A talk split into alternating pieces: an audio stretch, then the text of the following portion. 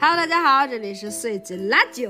碎嘴垃圾呀！今天这期咱们来一个年终盘点，好吗？咱们也盘一盘，因为这个马上啊，这个马上这二零二三年，咱们就是一个 say 拜拜了，这家伙这没有录多久播客就已经年末了，真的是总结的很突然。对啊，忽然就总结了。对，马上咱们二零二四就 say hi hi 了，所以说二零二三说拜拜，和跟二零二四四 say say hi hi hi hi。就这么一个意思吧。今天咱们主要就是来一个啊，嗯咱们从诸多方面吧，因为二零二三年对于咱们两个这个小小的人生来说，还是说非常重要的这么一年吧。所以说，咱们先从从大事儿上先开始总结吧。二零二三年最为惊心动魄，让人那个震人魂魄的那么一大事儿，那就是怀孕和，and 对一场没有结果的怀孕。对，从怀孕到没怀孕，对，这么一件大事儿吧，就是我们在二零二三年的一个呃，我生日的的那的时候，我们怀孕了，然后之后呢，我们在这个九周以后呢，我们胎停了，这么一个 震人魂魄的经历吧。你生日那想想离现在也没多远呢，确实啊，但是就感觉确实已经觉得过去很久了。去年的事儿不止。今年啊，就啊，你说感觉是吗？对，对，就觉得确实已经很遥远了哈。我觉得这个还是，我觉得对我们俩来说还是有一些改变的吧。嗯，是，嗯，是什么声音啊？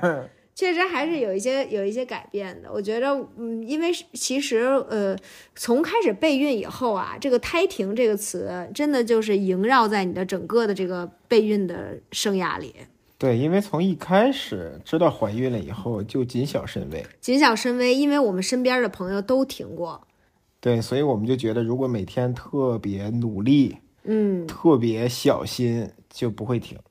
对，因为或者说你还是会觉得说停也是有原因的哈，就是这个还是，哎，觉得好像每一个身边的每一个朋友的胎停都还是有原因的，然后你就觉得说我们也没有这些原因，再加上我们又小心一些，应该就不会有这个问题。呃，然后呢，但是呢，反正之之后就反正就是一个生命的这么一个变幻莫测吧。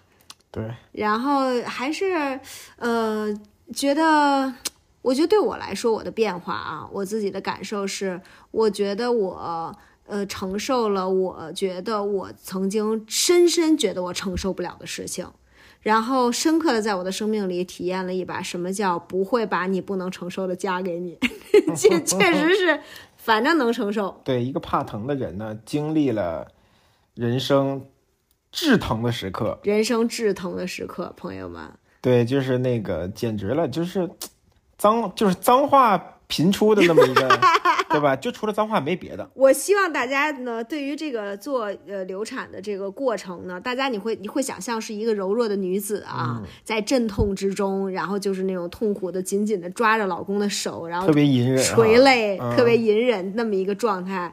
我我跟你们说呀，她就是一个根本不是，简直了，就在那个病房里面各种骂街，对，他男的转的生气了。就整个那个走廊里边啊，它是一个有点悲痛，但是又极其愤怒的那么一个 那么一个环境。对，呃，这个呢，呃，关于胎停、怀孕、胎停这个经历，就是在我我们俩呢是决定要做一个专题专题的节目啊，不是说关于胎停，是关于不是太惨了吧？胎停播客，关于胎停播客，太可怕了！就我们俩是希望能够做一一个一系列的一个专题栏目，是去讲孕育这件事情吧。从我们备孕，然后我们也也会呃，在这个栏目里面，我们会去说一些我们自己，咱也算是怀过了啊。不管怎么说，怀过停过了，咱们还要那个重燃斗志，还还还还是想要一个孩子的这么一个。视角哈，然后我们俩呢会去有一些无无论我们备孕路上的了解到的知识啊，我们的心情等等的，会跟大家一起来分享，并且这个还是我觉得男生女生在在这里面的那种感觉还是不一样的哈。对，我们会跟大家有一些分享，然后并且在这一系列的节目里面，我们也会去采访一些不同的不同备孕和以及永远不同阶段的吧。对不同阶段的人，可能新手妈妈可能永远都不想生孩子，大铁钉啊，然后或者生有没有那种孩子已经四五十的那种也老父母，四五十的老父母，我得采访一九十的，是就就是反正可能能再采访一些年纪大一些的呀。然后我我其实还特别想去采访一些，就是真的这辈子他就是没生孩子的人。大家都说你没生孩子以后后悔什么之类的，我非常想问问，可能已经人到老年的他们。到底后没后悔？这种我觉得咱们都可以去聊一聊。这个节目呢，咱们就是二零二四 say hi hi，咱们敬请期待，嗯嗯，对吧？这个，但这个呃终归来说是，呃，我们在那一系列的节目里面，肯定会首先聊到我们俩的这个备孕的经历。所以胎停这事儿，咱们也别聊太多了，不然的话，在那期节目里也没得说了。对，大家就敬请期待吧，哈。然后，但这个我觉得在我们的二零二三总结里面，肯定是不就不可能不提的一件事儿。虽然说我们会把更多细节之类的哈，这这个细节就会细节到非常的细节，然后放到这个专题栏目的第一期去说。但是计时播客呀，计时计时，我可能会那个生动的给大家感觉。像是小说那种。对对对对此时，的他走到了走廊的尽头，大骂一句《三字经》。大骂三字经后，什么？那是一滴眼泪吗？然后冲进了厕所，在里面疯狂的呕吐，就这种啊，纪实文学类的了，咱们就是呃那些细节咱们就不说了，感受可以还是可以说一说啊，嗯，或者是说你经历过这些你的收获什么的，我觉得经过这个过程呢，我有一点点感悟啊，嗯。就是说这个在人的生命当中，我觉得不存在真正的准备好，嗯。尤其在这种，我觉得是人生状态的变化吧。嗯你比如生孩子这件事儿，其实我一直都是没有真正说准备好的，嗯对吧？你问我啊，咱们什么时候要个孩子啊？我一直觉得是是不是还没玩够啊？嗯嗯，是不是会改变我的生活方式啊？是？然后也看到周围新生父母也挺辛苦的。那确实是改变生活方式，哎，对对对，那家伙这这全新的生活方式都不是改变了，全新的啊全新的，所以，但是当怀孕以后，当你怀孕以后啊，嗯。我还是就是那个改变是自然而然的。是，比如说每天做所有的家务啊，嗯。那个做饭啊，嗯。你也做了一些，刷碗啊，就是所有的体力活儿呀、然后每天早晨可能五五点多起来遛狗啊，嗯其实一直这个习惯都坚持到现在，是。对吧？现在我这么冷了，这么黑了，我其实已经养成了那个习惯了。后来咱也是就没提这事儿，我一看这六挺好的，大冷天儿的，我也别提了。就装睡每天，装睡，对，每天咱们就是装睡，然后这活儿一直我就没再接过来。对，然后你慢慢慢慢就会适应。嗯然后我觉得在胎停以后，其实人不但会适应那种期待吧，那种希望，我觉得痛苦的事情也会慢慢适应，嗯。也会一开始还挺难过的，觉得啊好像那个那种怅然若失，我觉得是他没有了，就是没有了，嗯。那种感觉特别像就是你失去一个亲人，嗯，我觉得这这世界上最难受的在于他就是没有了，对。对吧？他就不在这个空间了。对。就很就一开始还有点难过，但是慢慢慢慢你也会适应。是，你没有准备好要这个孩子，你也没准备好胎停，但是人生还是要继续，是，你还是会慢慢的适应。对。对我觉得就是可能是更坦然的去去生活，是，就觉得不管发生什么事儿，其实你不可能完全准备好的，确实是，无论是对于特高兴的事儿对，啊，还还是是特悲伤的事儿，是，没错，你都不可能完全准备好，对。对吧？对，就像我们俩经常说的，最不能接受的就是，哎，可能有一个人先先离开了，嗯。先挂掉了，嗯，对吧？就是你，你我还是接受不了这事儿的，就是你从现在开始准备，你啊每不是你每天都准备，但是到那个时候，我觉得你还是不能说你完全准备好了。是没有办法准备，对，然后我们那些就是我们两个最好的朋友，他也是今年都生孩子了，嗯。他们也是哎有一个准备的不咋地啊，然后然后有一对儿其实准备的非常好，是。充非常充分，以有组织有预谋的要了一个孩子，而且他们俩纯理性的思维对，肯定是做足了功课，是，对吧？简简直了，就是在那个做什么儿保之类的，简直觉得医生不专业，对对吧？这点东西你都不知道吗？对我来给你讲讲，就那种，对但是还是精疲力尽，是，不可能，不可能完全准备好了。是但是现在我们上周上上周见他们的时候，状态已经变得非常的其乐融融了。而且我觉得它也会随着这个事件的，随着你生命的往前推进，然后会带给你一些新的变化。然后我会觉得说，可能是在你没有这些变化的时候，在那个状态的你是无论如何可能也准备不了什么，就准没办法准备好。但是生命会带着你本身也发生变化，然后那个变化。那个可能相对相应的成长，就会让你能够做更好的准备。所以这些，但是这些都是必须得走到那儿才知道的。对，他必须得这样走着看。所以确实是，我觉得可能虽然说我们经历了怀孕、胎停，胎停肯定是一件极度悲伤的事情哈。我绝对不会说它是一件好像我们还是感祝福了，或者说让我们感觉还是。它是个好事儿什么的，这个我觉得我是永远都不会这么觉得。它确实是一件坏事儿，是一件非常非常痛苦，无论心理还是身身体上都非常痛苦的事情。但是我觉得是我们可能是它确实给我们带来的一个新的感受，是我我觉得我是在胎停之后，我们。我们俩经过了这一个多月的怀孕的时间，我才觉得我们真的准备好怀孕了的。才一个多月吗？一个多月呀，我 我觉得我们才准备好。我我觉得我是我很确定我们是准备好了的。对，还是在那个过程当中，逐渐的去认清这到底是个什么样的事儿。是。对，我觉得没有一件事儿会让你那么在乎了。是是。你无论是再好的工作，是对不对？你再爱惜的东西，其实都没有。我觉得孕育一个生命，要让你那么在意，嗯，会让你成长那么多。对，在这过程当中，你会不计后果的、不计代价的去让自己变得更好。是，嗯，对，我觉得这个是，可能二零二三年最重要的事儿吧。说完这段话，我确实感觉自己成熟了。但您的表情 实属一般。对。行，这个这第一件事儿啊，第二件事儿是什么呢？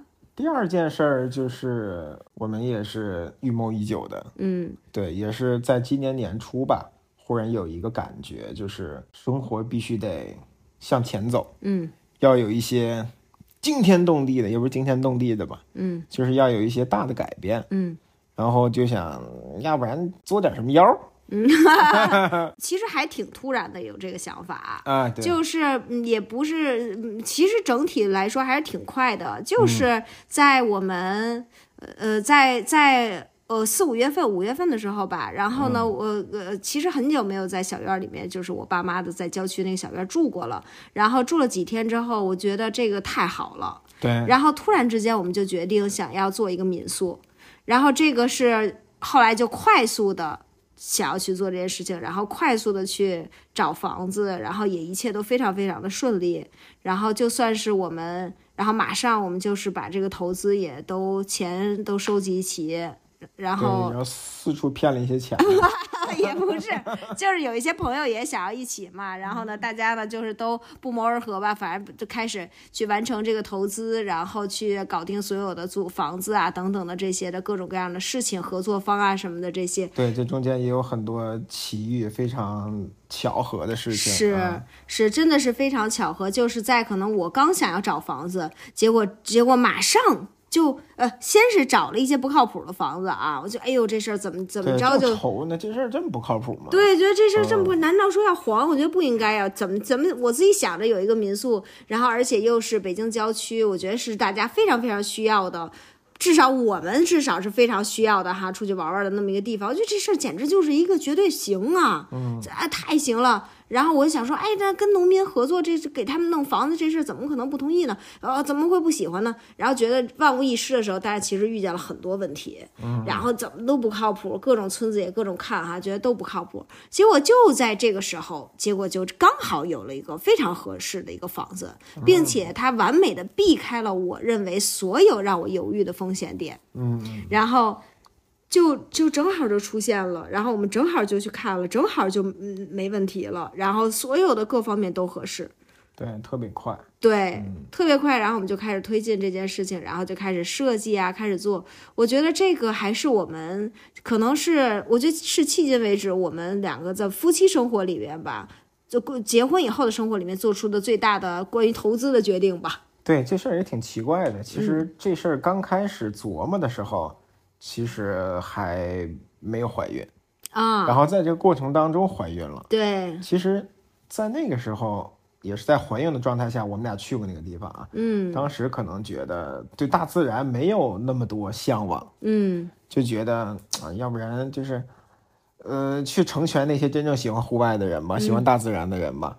但就是在这个过程当中，也也胎停了，就是那种，它反而带给我一种 peace，嗯嗯。反而带给我一种感觉，我想找一个地方，比如周六周日啊，或者什么时候可以去亲近大自然，嗯。可以去远离这种这种喧嚣的生活，嗯。去找到这么一个地方，去放空一下子。嗯，现在我对这个的诉求是非常大的。哦，嗯。真是，其实这事儿我们俩还没有，咱们俩已经很长时间没有太去讨论这个问题哈，对，因为可能这事儿一直是我可能去整的比较多一些，嗯嗯，对，但是你也会有这种感觉感受的变化哈，对，因为我之前其实对于徒步啊，对于包括特别火的露营嗯。都没有特别大的兴趣。我撑死了会看看别人露营的 vlog，嗯，也也看看挺有劲，但也就那样，哇，这个自然环境真好啊，然后自己做做饭啊，然后带着自己的狗啊，带着自己的吉他，带着自己的书去，就好像正常生活一样。嗯我也觉得挺有意思的，但也就是看看，嗯我也会会想啊，那个哪有家里床上舒服啊，是不是？嗯，然后，但是但是现在就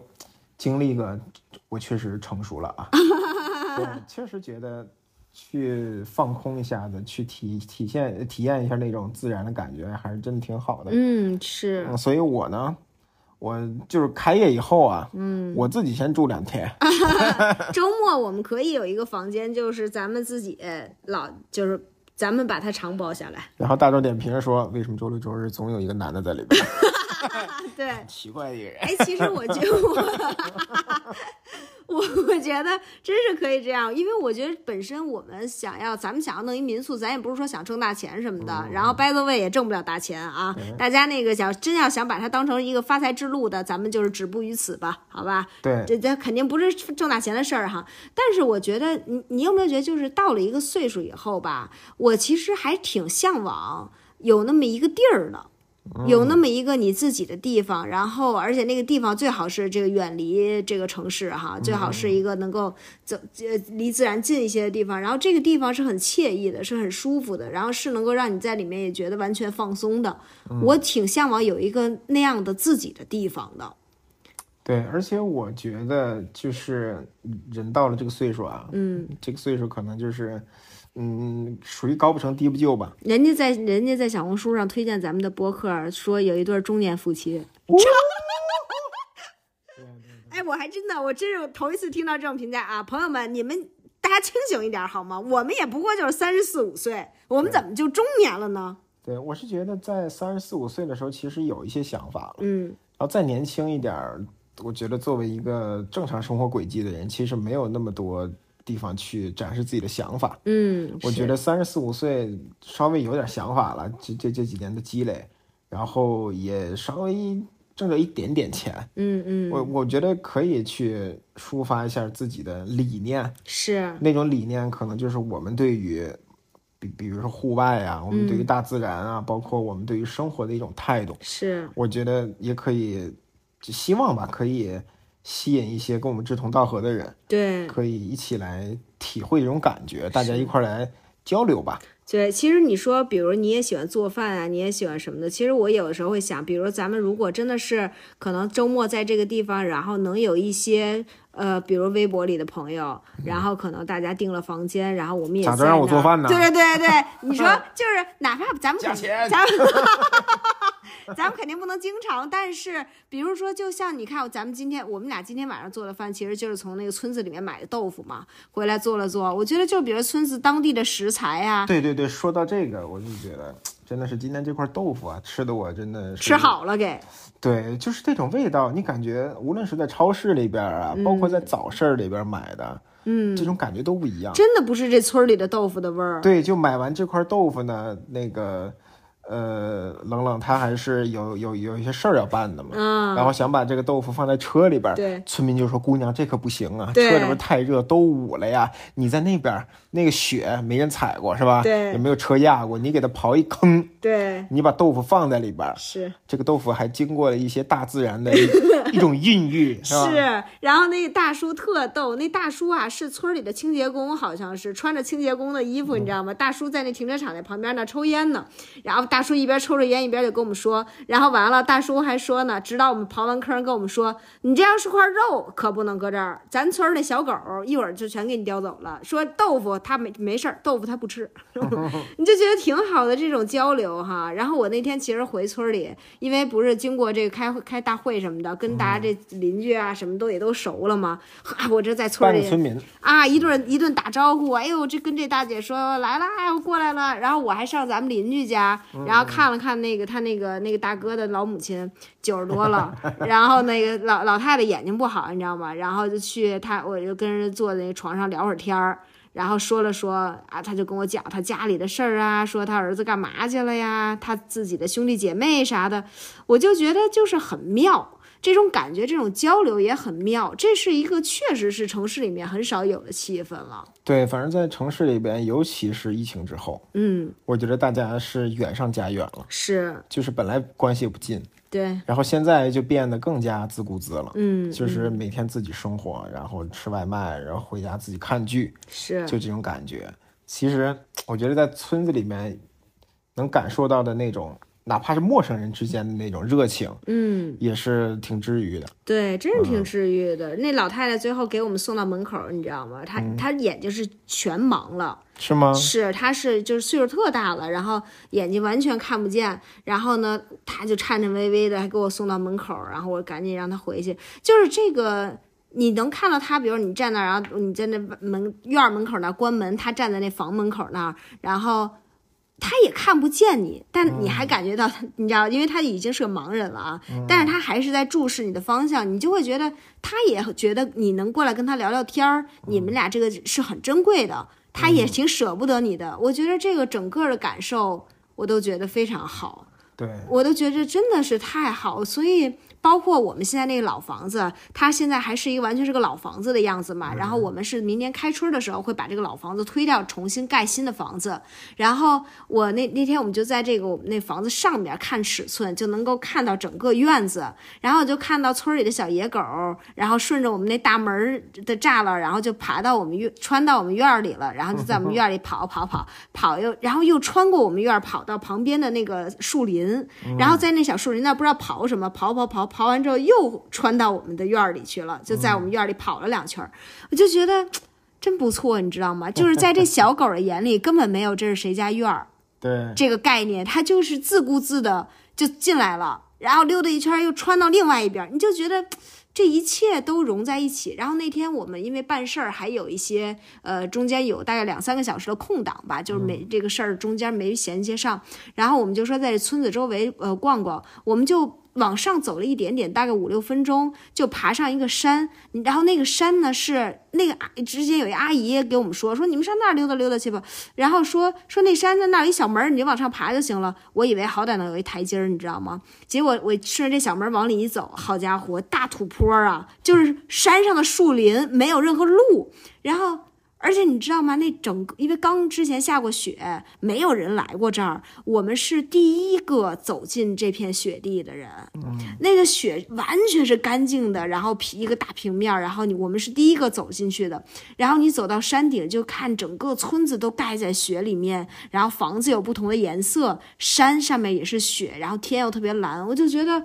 哎呀，太好了！嗯，真是那种宁静，是你在城市里面真的不会有的。然后你知道吗？我在山顶上，我就在沉浸在这美景里面，然后底下有一个大喇叭放着车，卖豆腐喽，卖豆汁儿喽，你就觉得哎呀，还是很妙，还真的是很妙。逐渐能体会为什么家长退休第一件事儿就是能不能琢磨个院儿。对，真是的，理解，真的理解，住够了，真的是 理解。够够的。你说咱们是，你也会想说，你弄块地哈，种点什么什么，看能不能种出点菜什么的。对，我觉得这个过程啊，就是你说的，咱也不指望他挣大钱，是但是这个过程，昨昨天我还跟你说呢，我觉得它是一个养成类的这么一个东西。对其实，在工作里面，你会发现，大家都是给资本家打工嘛，是不是？是就没有什么成就感，对那成就感什么？公司也不是你的，是对吧？你干出来的成成绩，其实都成全了别人。是我觉得这种能够看到一个东西从无到有的这个过程，其实在我们的生活里边很少见。真是真是对，你看，我觉得生孩子是一个，嗯，还有什么别的吗？从无到有这件事儿，我觉得几乎没有了。真没有再一个就是你说种菜、养花儿，是就是这种是涉及到这种生命方面的啊，就是生命孕育方面的。再一个就是这个小院儿，我觉得前面那片地，我也准备我自己亲亲亲自给它种点什么东西。我们 前面那片地是要弄成花园的朋友，我只能在村里再给你划了一块地，你不要给我那块不。能种点香菜、韭菜、大葱什么我的。那我你你能种你能再种点味儿的吗？你怎么要种的这东西都这么味儿啊？听着这这个花园呢叫味儿园儿，叫那个 馅儿园儿，专门包饺子，韭菜、韭黄、大葱。妈呀，太味儿了，实在是，我我真我真觉得行，确实是一个很很美好的过程，而且就是可能。我觉得在工作里面，你会有那种感觉吗？就是你所有的快乐，你所有的成就，其实都来自别人对你的评价嘛。就是你能因为什么有成就呢？因为比如给你一个表彰，就因为你很难有什么工作真正工作成果上的。你如果在一个大体系的一个大企业里边，对，你很难有一个真正工作成果上的成就，所以你的所有的对自己的认可也好，或者好的感受也好，对自己的价值的认可，其实都来自别人对你的评价。对，有些事情你其实并没有干好，但是你就是合领导的意了，对他就是给你好评。你说你到底有没有成就？对你的成就只是把它伺候好了。对，然后就可能你今天会因为别，今天你感到快乐，是因为啊，可能领导夸你了，领导可能给了你一因为领导个认可 A 夸你了，呃，A 夸你了，然后你同样的事儿被领被领导 B 看见又骂了一顿，哎你说对你到底有没有成就？对，这没办法判断。然后你所有的心情或者你所有的这种快乐与悲伤吧，它都跟别人的评价牵扯在一起。它其实不是一个在你自己自我的这个维度上面的长进，或是好或者不好。我觉得我可能到到了一个岁数之后，还是希望这一切都是能更纯粹一些吧，就是更更这样一些。这家伙一个小院儿聊这么深，那就是，那可不是嘛！真的，我觉得就是这这这相当深了。这哪是小院儿，就是精神后花园。精神后花园儿，对，对没错儿。以后每个住客都是在门前可以撒下一颗属于自己的种子。什么种子呀？精神的种子呀，是吗？精神的蒲公英飘飘遍整个村儿。咱们就是每个住客走的时候都得在门口给我一吹，对啊，然后把你们精神的蒲公英撒在这个村儿里。真不错。对，这就是我们这第二件啊，在在这个二零二三年特别重要的一个事儿和有感悟吧。对，然后接下来咱们分方面，咱们再说说有没有什么你觉得自己有收获、有变化的地方。比如咱们先说说友情上，友情上，就作为一个根本不社交的人，这你这个在友情上，你觉得你在二零二三年有变化吗？二零二三年，我觉得呢，我还是多了那么一两个新的朋友，啊，嗯，比如说李维斯老公，哦，真汤老是师是，对吧？我们俩半生不熟这么多年了，对吧？最后因为好看的衣服成为了好朋友。真是很奇妙这件事情，真是很奇妙。我们俩其实一直，你就想吧，就是各位听众，你现在马上跟我呼应啊！你就说你有一个特别好的朋友，你们俩简直是彼此的这个是世界里面的最好的朋友啊，特别你们俩老想在一块儿，然后但是你们俩老公呢就一直是半生不熟。这事儿是不是是不是就是你你们肯定非常期待他们俩能成为朋友哈？然后呢，我们也经过多年的撮合，一直始终没有 任何作用，就是完全是一个无效。的点子搓歪了，不就是比如说他们俩都喜欢打，都喜欢篮球，也也曾经一起打过篮球哈。我们努力撮合，然后都喜欢电影啊，都喜欢电影，然后都知道很多欧美明星的八卦，然后就是也喜欢看那看电影类型也差不多，然后呢也也也就这些你都觉得好像是一些可以的。撮合也都一都健身，你就觉得这些都是他们可以玩到一起、能够聊到一起的点，我们就疯狂的在各种这方面就还是想撮合他们。结果他们俩居然因为一起买漂亮衣服，结成了非常深厚的友情，每天聊的就是买衣服的事儿啊，聊这个衣服，买这个衣服，互相交易，然后什么，就是结果因为买衣服这件事，聊漂亮衣服，结果成为了非常好的朋友。对，也是一个挺意外的啊，就是是就我本来是一个不修边幅的人，嗯，对吧？我以前穿那些衣服，现在看看都是确实不像样儿。确实像一个高中生。嗯，就我我妈经常说，你怎么就穿跟个小孩儿似的？嗯是不是每天穿篮球鞋，啊，穿运动裤？这这里没有歧视任何穿篮球鞋的朋友们的意思啊。这早说是要是要打篮球去吗？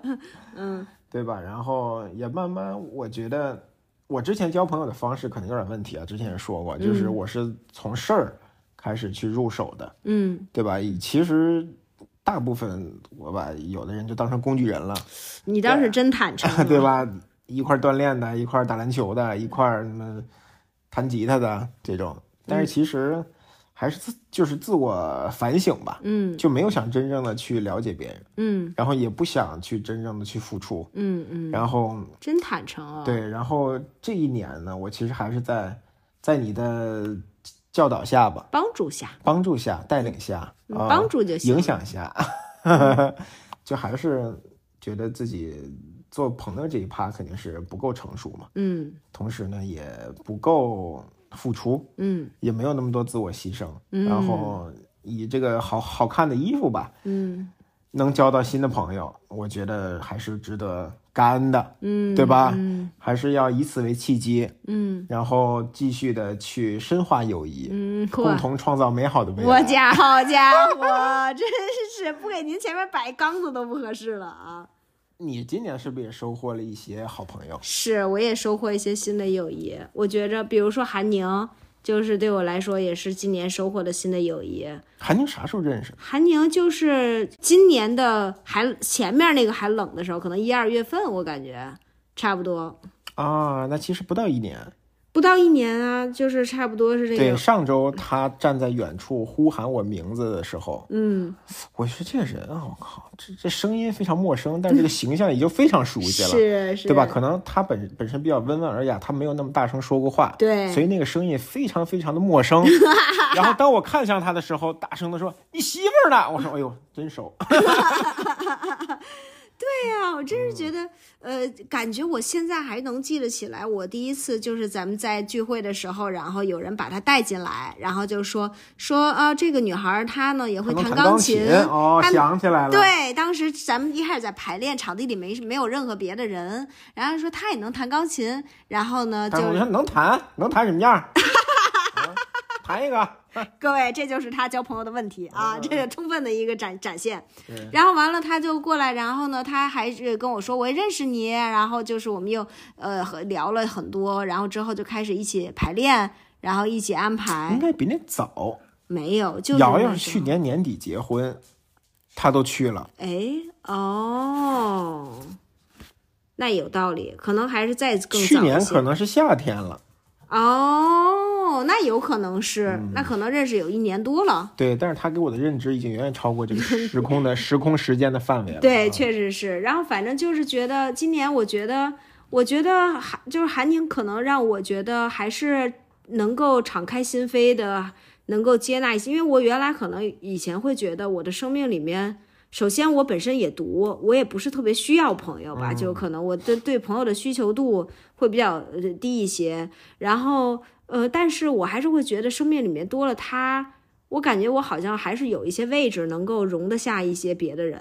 对，上周我不就说了吗？我说韩宁啊，你是冷冷他的这个世界里边嗯，唯一的 女性元素的男友，但是这个又很重要。是对，我觉得作为一个女孩儿，这个世界当中没有什么这个这个这个这个李维斯，这就彻底给你划被你划成老爷们儿那范围呃了不是，她是大大姐姐啊，啊！就是对对对，还是需要一个小妹妹的感觉对，是，还是要能软化你的心肠的。对对对，我觉得他确实是软化我的心肠。嗯，我确实觉得他可能有很多那种，就是我我觉得最重要的就是他软化了我心里面的一些位置。嗯，这些位置我原本是觉得也没必要原来留出来，是一室一厅，是一室一厅，他直接给我扩建了。你在使，然后李维斯在听，现在直接又合租了，两室一厅了。现在 我还是一室一厅加一个板儿。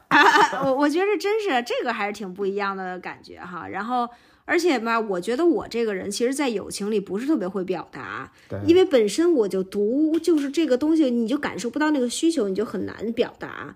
然后，但是我觉得我跟韩宁之间确实有恰到好处的表达，比如，而且我觉得他能够接收到我那些表达，而且我真的真的觉得他能够完全的接收到。刚收了圣诞礼物，嘴就这么甜。也不是，因为我们俩其实会有很多那种，比如说哦，呃我们俩比如在小某书上面，我们俩会经常看到什么，然后就会发给对方。其实我们俩每天都在狂发也是。漂亮衣服吧？不是漂亮衣服，都是很奇怪的东西，一些奇怪的狗，然后就是 各种有意思的也会发，然后我我我觉，然后或者也会就是这个时候那个什么的时候发个微信啊，然后会发一些肉麻话什么的，偶尔肉麻一下，我觉得还是嗯挺奇妙的。我觉得他在我的生命里面还是在二零二三年，如果要我写一个这个重要人名录的话。或者说重要的事情，我觉得韩宁还是可圈可点的，可以占据一个位置。对你说到这个，我忽然想起来了，就是嗯在这一年，其实包括过去疫情了三年嘛，嗯其实还是比较跟这个世界隔绝的。嗯。然后这个就是今年吧，嗯。比如说我们有那个我们的瑶瑶同志嗯，啊、去美国了，去加拿大了，啊，去加拿大了，啊、对，思迪去了美国。去，北美了。对，去北美，对。就是在真正告别一个人的时候，我觉得还是会去有一个迅速的，他会在你心里边会有一个位置。是就是当他离开的那一瞬间，你会发现，哦，原来他对我这么重要，是，对吧？然后我觉得今年也是体验到了那种感觉。嗯其实我还还还还是继续自我检讨啊，嗯。就是我之前其实是一个比较冷血的人，也没有体会到太多的这种感觉，但可能过去的三年太封闭了。嗯，然后今年包括鹏鹏回来，是。他其实之前也回来过，是是，对吧？但是是。这三年都没见着。对。然后今年再一见到以后，你会发现，哇，他确实是我一个很重要的朋友。是。然后我觉得，也不能说是重新的去去交了一个朋友，又重新定义了我们之间的友谊，是，就是这种感觉。所以说，今年在友谊这个方面，我觉得还收获很大的。确实是 我确实觉得是这样。我觉得你你其实，在这一年在友情里面也柔软了很多。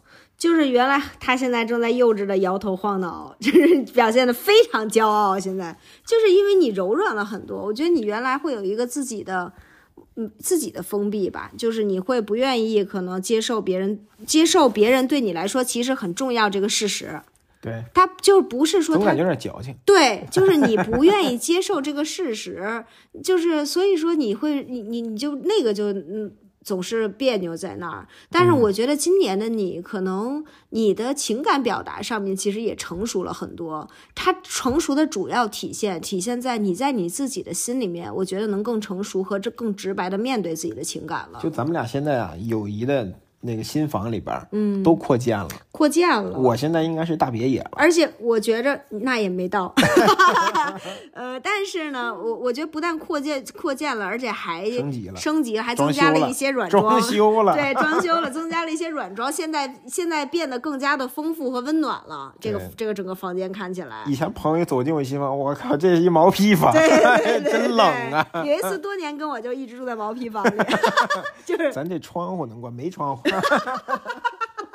对搜索管风啊，动不动就透心儿凉。对 对，所以说我觉得这个还是今年确实，哎，而且我在今年还完成了跟姐好姐妹的单独旅行呢，啊，这也是一个很重要的收获，我觉得很得。大的突破。很大很大的突破，我原来是真是不太喜不爱干这事儿啊，所以说这个家友情啊很棒，呃这这这年咱们表现都不错，咱接下来咱们再说说家庭呢，对，就是还是可能因为过去三年是太特殊了，嗯我觉得咱们这一代真赶上了啊，嗯，真是赶上了这赶种上事儿了，对，摊上事儿了。就是刚才说的，过去三年可能太封闭了，然后又看到很多生死离别，嗯就那种感觉吧。然后我今年明显感觉在家庭生活里边，这个家庭是指广义的家庭，嗯，就是我们两方的家庭。带着父母的对，就是今年明显感觉就是更关心他们了。是，是比如说我们俩本来就特恋家，对我们俩每周都在平衡，就是回你家还是回我家，对，对吧？尽可能两边都顾到，嗯所以我们俩周六周日基本上就是没有什么时间玩。，family time，family time，对对对，对，然后今年呢是两个恋家的人呢，又更加的想跟父母有更多的交流，是，有更多的交集，对，然后就是甚至啊，嗯也是想要不然说是什么时候安安排咱们一块儿旅游，是，对吧？这种就是以前可能觉得，嗯、这是一件说实话挺麻烦的事儿，对吧？因为因为因为毕竟是家长嘛，对吧？我们不管是多大岁数了，就是家长还是家长，还是会有孩子那种被管束的感觉吧？对，而而而且我们还是家长说什么，我们还是那个那个唯命是从的，是吧？对吧？然后但是咱们的家长还好，也不是那么那个什么的家长，所以说这唯命是从呢也就还行。但是旅行呢，时间长了，终归还是有那么一点点的不自在吧。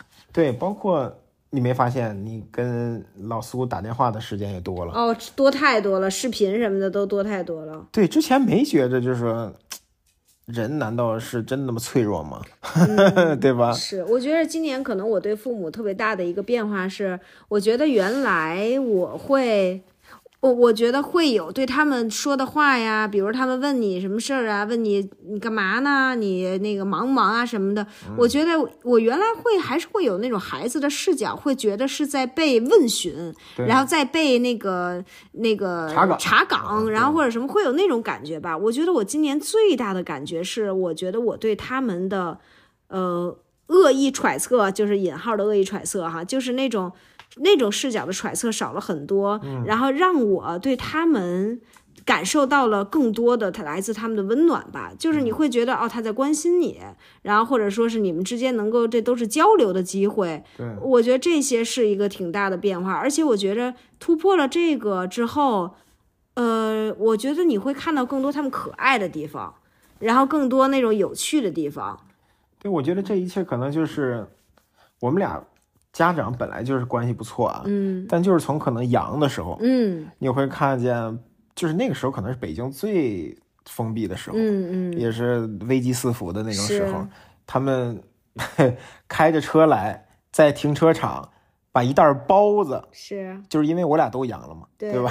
把一袋包子放在地上，对。说你拿走吧，我俩就不下车了。对，我觉得那种那种感动是在过去是不可能有的，而且我毕竟印象是非常特殊的时候，非常特嗯殊，我觉得我希望未来也不再有啊。就是这个，我记得当时特别感动的是，呃，就是爸爸妈妈来，当时是我没我还没有阳，你已经阳了，你当所以我下去交接。辛勤的小蜜蜂，辛勤，辛勤极了。然后当时爸妈就开车到楼底下，然后那个来跟我们无接触交接，然后他就他们就在那个地上放了一大包东西，然后我我就给拿上来，然后我妈妈在车里面就是跟我隔空抱抱。他摆了一个抱抱的姿势，然后我也摆了一个抱抱的姿势。我现在说起来，其实还有点想要泪目，然后就挺感动的。然后后来我就把那个那个那那包东西拿上来，然后里面有一些必备的药，他们多就是存的药，有一些必备的药，然后还有他们蒸的包子、蒸的东、蒸的蒸包的各种吃的，然后还有一些肉，然后还有一盒紫色的野兽派的香薰，这香薰是什么意思？然后还是真的就是。我觉得他肯定也是我喜这时候还欢的样子，还还还清理囤货呢，不是，就是 赠送情调。什么叫清理存货？你这个人真是跟浪漫无缘。嗯然后你知道，就是你会觉得他还会呃给你带了这样的东西，你明白吗？就还是心里面觉得挺暖的。对，而而且职场之前啊，经常觉得，哎呀，家长觉得想的太多了，包括有时候说我爸说你囤那么多东西干嘛，嗯，对吧？然后现在越来越觉得家长的那种生活方式，包括你觉得一些老派的，你觉得特别事儿的一些方式，包括一些你觉得可能是啊多余的关心，嗯，我觉得在过去的一点吧，还是觉得你在真正困难的时候，你才能体会到那种东西的价值。有点道理。反正对，生活生活生活好的时候，就是啊我生活挺好，你老问我干嘛，对对对，对吧？一问就烦，对对吧？我本来生活挺好，你你问我干嘛？那我还能不好吗？是，是吧？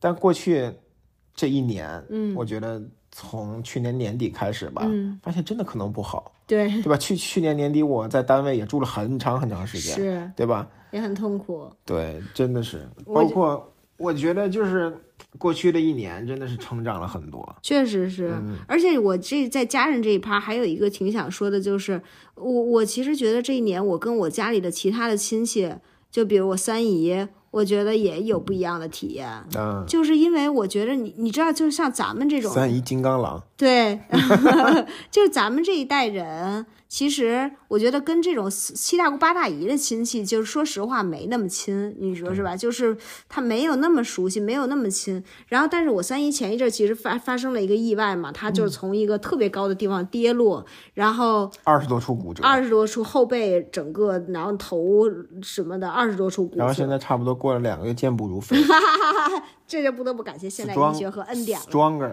然后，然后就是他就摔下去了。然后当时呢，就是他的孩子是我姐是在美国，然后没有人能够，其他人也没有不太能指望得上。然后我爸我妈岁数也大了，也那，然后我们就去医院啊，然后去看他呀，包括开车带他去复查呀。就他出院以后。然后包括可能一开始他的那个脑出血，然后就我就真的当时很害怕，就是我很怕他会不会撑不过去啊，会不会有问题？因为大家也都说很危险。然后我觉得经过这些恐惧，然后这些，然后包括看着我三姨夫那忙忙叨叨也也很害怕的那样子，我觉得这些还是你会觉得他们也是很重要的人。然后我带他们去复查的时候，中间有一段是我特别的。呃，让我自己也很感动的，就是早上起来我们去医院，然后结果发现呃查了半天，发现下午才能来拍片子，然后于是我就中间就把他们又都带回家了，然后带回家之后呢，就是有一会儿就说睡个午觉，然后你就想我我都多少年没跟我妈一起躺在床上睡午觉了，然后那天就是我跟我三姨就躺在床上，然后睡了个午觉，然后晒着太阳，她就躺在我旁边，我我就觉得。你还是会感觉很亲密，还是很有小的时候的那种感觉。其实小的时候，我觉得像一堆人躺在一个床上睡觉，对都挺亲密 一共一个的，床啊，都挺亲密的。然后我就觉得还是很好。然后我三，我就记得那天我们在那儿躺着的时候，后来我三姨就看着我，然后他就说，他说：“哎呀，我们东东这小脸儿怎么长得还跟小时候似的呀？”然后你就会觉得他对你。他你会可能在我们的概念里会把他们当成说就是七大姑八大姨中的一员，嗯。然后但是你在他眼里就是一个孩子，而且这个感觉又有点 sad，在于你可能跟他上一次亲密接触的时候，就是你小的时候，是就是你长大了以后，其实没跟他们有太多的交集，对对吧？这个还是挺 sad 的。是，所以我就从那之后，我觉得我也有变化。我就在那之后，我几乎就是每两周、每周我都会跟我三姨联系一下，就问问她怎么样啊，然后要不要去复查呀，用不用我去接她呀什么的。我觉得还是不一样。对，我觉得过去的真的是这三年，可能是大家都不太顺，但是我觉得真的是给我吧，至少嗯。有很多启发，嗯。也让我有很多感动。就好像我说你在朋友离别的时候，你才能知道这个朋友是多么的重要。嗯。包括这些亲人，我觉得是在那些逆境的时候，真的是大家都非常难的时候，是。然后真的是家人可能经历一些痛苦的时候，你才能知道啊，原来他真的这么重要。是，平时大家都那个乐乐呵呵的，也顾不上，对吧？嗯，没错。我觉得这个是今年可能在家庭上面最大的感受。还有没有什么二零二三年的大事儿？二零二三年的大事儿，我觉得就是此时此刻在干的这件事儿，就是特别新颖的，对于我们的生活来说，就是一一个很大的一个变化吧，嗯，就是录播课。对录播课，对，我觉得可能这是第几期啊？这是第二十九期吧，差不多。二十多期了。对对对，我我觉得这个事儿对我来说哈，就作为一个老牌内容创作者啊，这个 这个对我来说最重要的一件事情，呃，感受就是，因为我其实一直，呃，我觉得我没不太没太想明白怎么去做一些内容吧，或者说是。比如我我我有一度会觉得说，我有点被现在这种新新型的内容形式淘汰了。比如我也不是那么喜欢那种形式的直播呀，我也不太喜欢这，我就觉得说，哎，好像真是可能大家也会说长的内容，这嘚嘚那么长时间的，呃有一些价值观输出内容，没人愿意看，然后我就会觉得说好像有点被这种内容形式淘汰了。但是当我们开始开了播客以后，我们无论是在可能在微博里面认识我们的老朋友，然后或者说是在小宇宙也真的认识了很多新朋友，有很多人去加了我，然后也进了咱们听友群，然后就是这种，我就会觉得说。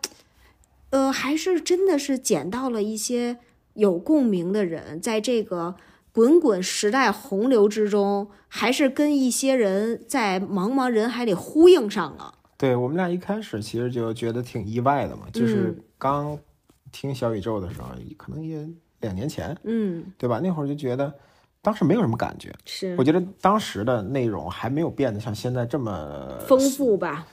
不是我，我就说整个自媒体的内容还嗯没有变得像现在这么速、这么速食，嗯嗯，就是这么短，能够短到这种程度，对吧？一开始我们觉得可能啊一一两分钟是极限了，是是吧？我们剪一剪那个十分钟的视频也能剪到两分钟，但现在发现十分钟的视频真没有办法放到二十秒，对吧？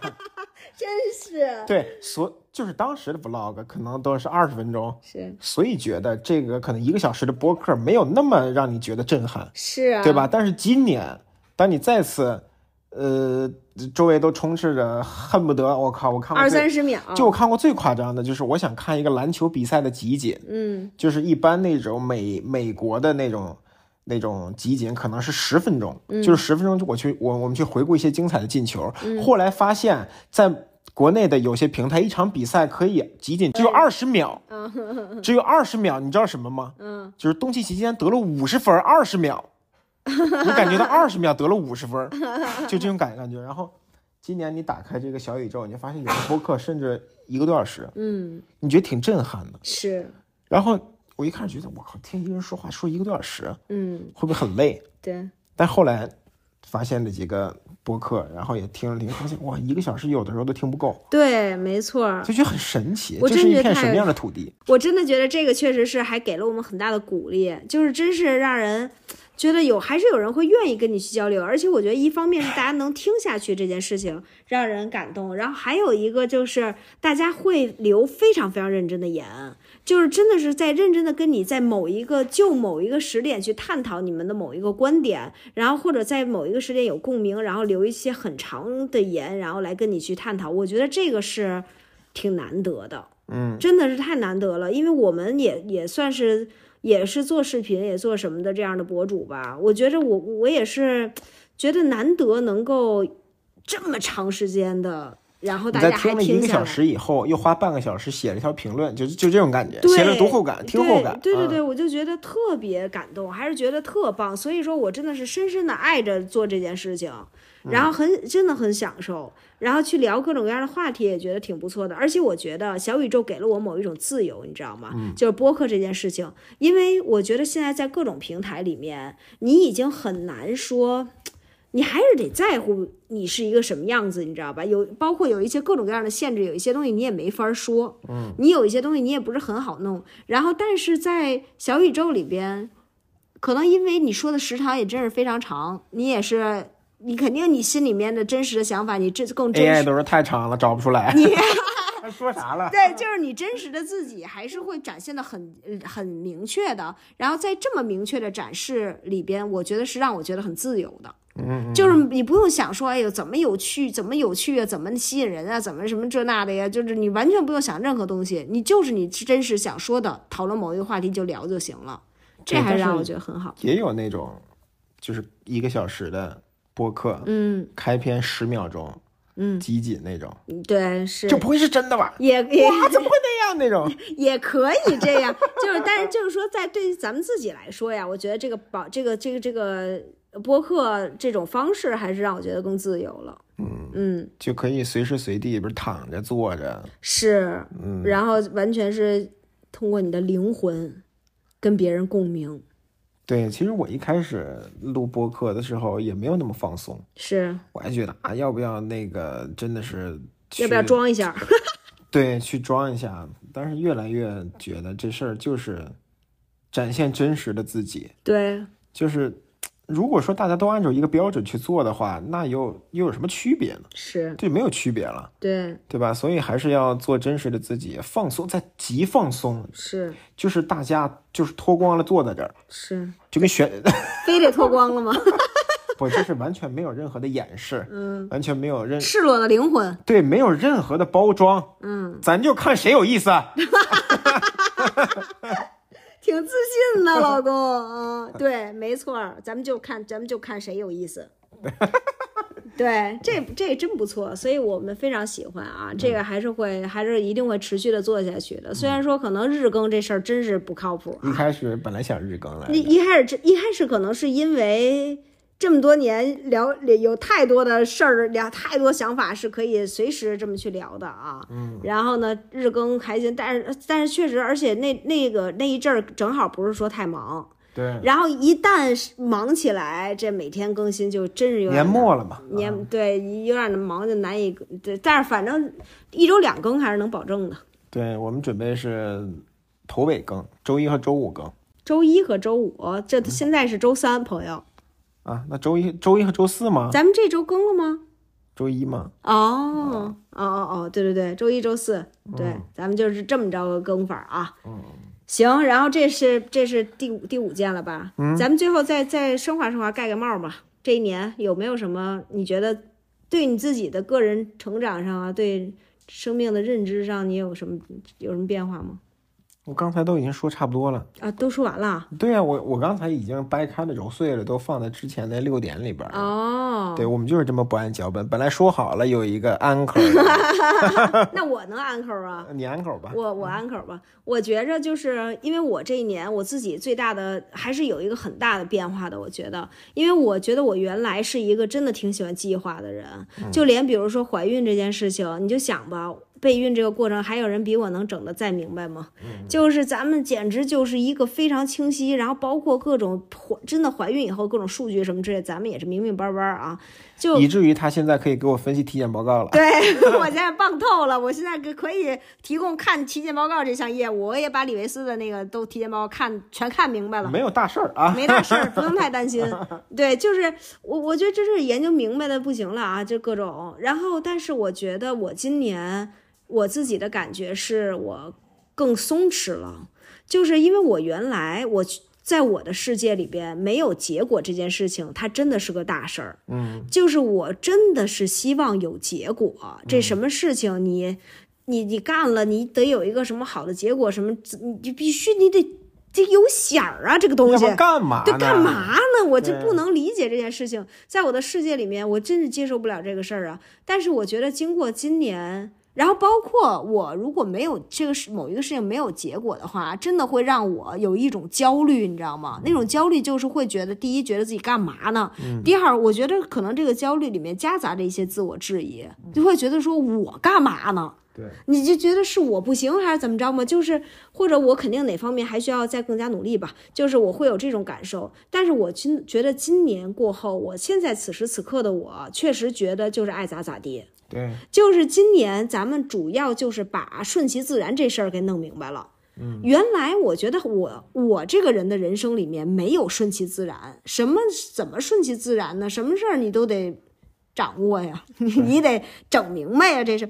但是我今年觉得真的顺其自然，真的是爱咋咋地。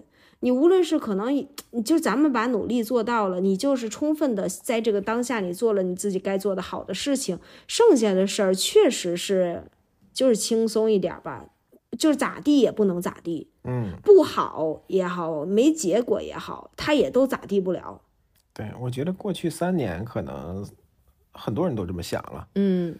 就是从今年大家在工作里的状态，嗯然后在生活里的状态，你明显感觉到大家慢慢慢慢知道，就是什么才是真正重要的东西，是，然后知道有一些事情努力不会有结果，这件事情真的是存在的。是对吧？你无论是工作也好，生活也好，包括一些乱七八糟的事儿也好，努力不一定有结果，是但是我们更注重那种体验了。是那种体验可能就是之前觉得啊，这个这个这个结果不重要，过程才重要，觉得扯犊子啊，嗯就是完全就是那个失败者的自我辩护。对对，但是现在你觉得，确实在过程当中，你无论是喜怒哀乐，无论是啊疼也好啊，还是什么什么乱七八糟的那种情绪也好，它确实有价值的。确实那个价值，我觉得就是让你成长的。是，我觉得结果不一定会让人成长。是你一个好的结果，就像我们刚才说的，领导夸你的，其实你真的成功了吗？对，你真的有把事儿这事儿做好吗？是那个结果，你有一大堆结果摆在这儿，有让你成功吗？嗯有让你成熟吗？没有。但就是那种过程里边的那种酸甜苦辣，才会让你成长。是嗯，没错，而且可能也觉得就是有一些快乐吧，你有一些结果性的快乐，它永远都没头儿，你知道吗？嗯你比如说，就算是我有时候就会想说，比如这个孩子你成功的生下来了，这就是一个好的结果吗？这也没你给他养好了，还得哈。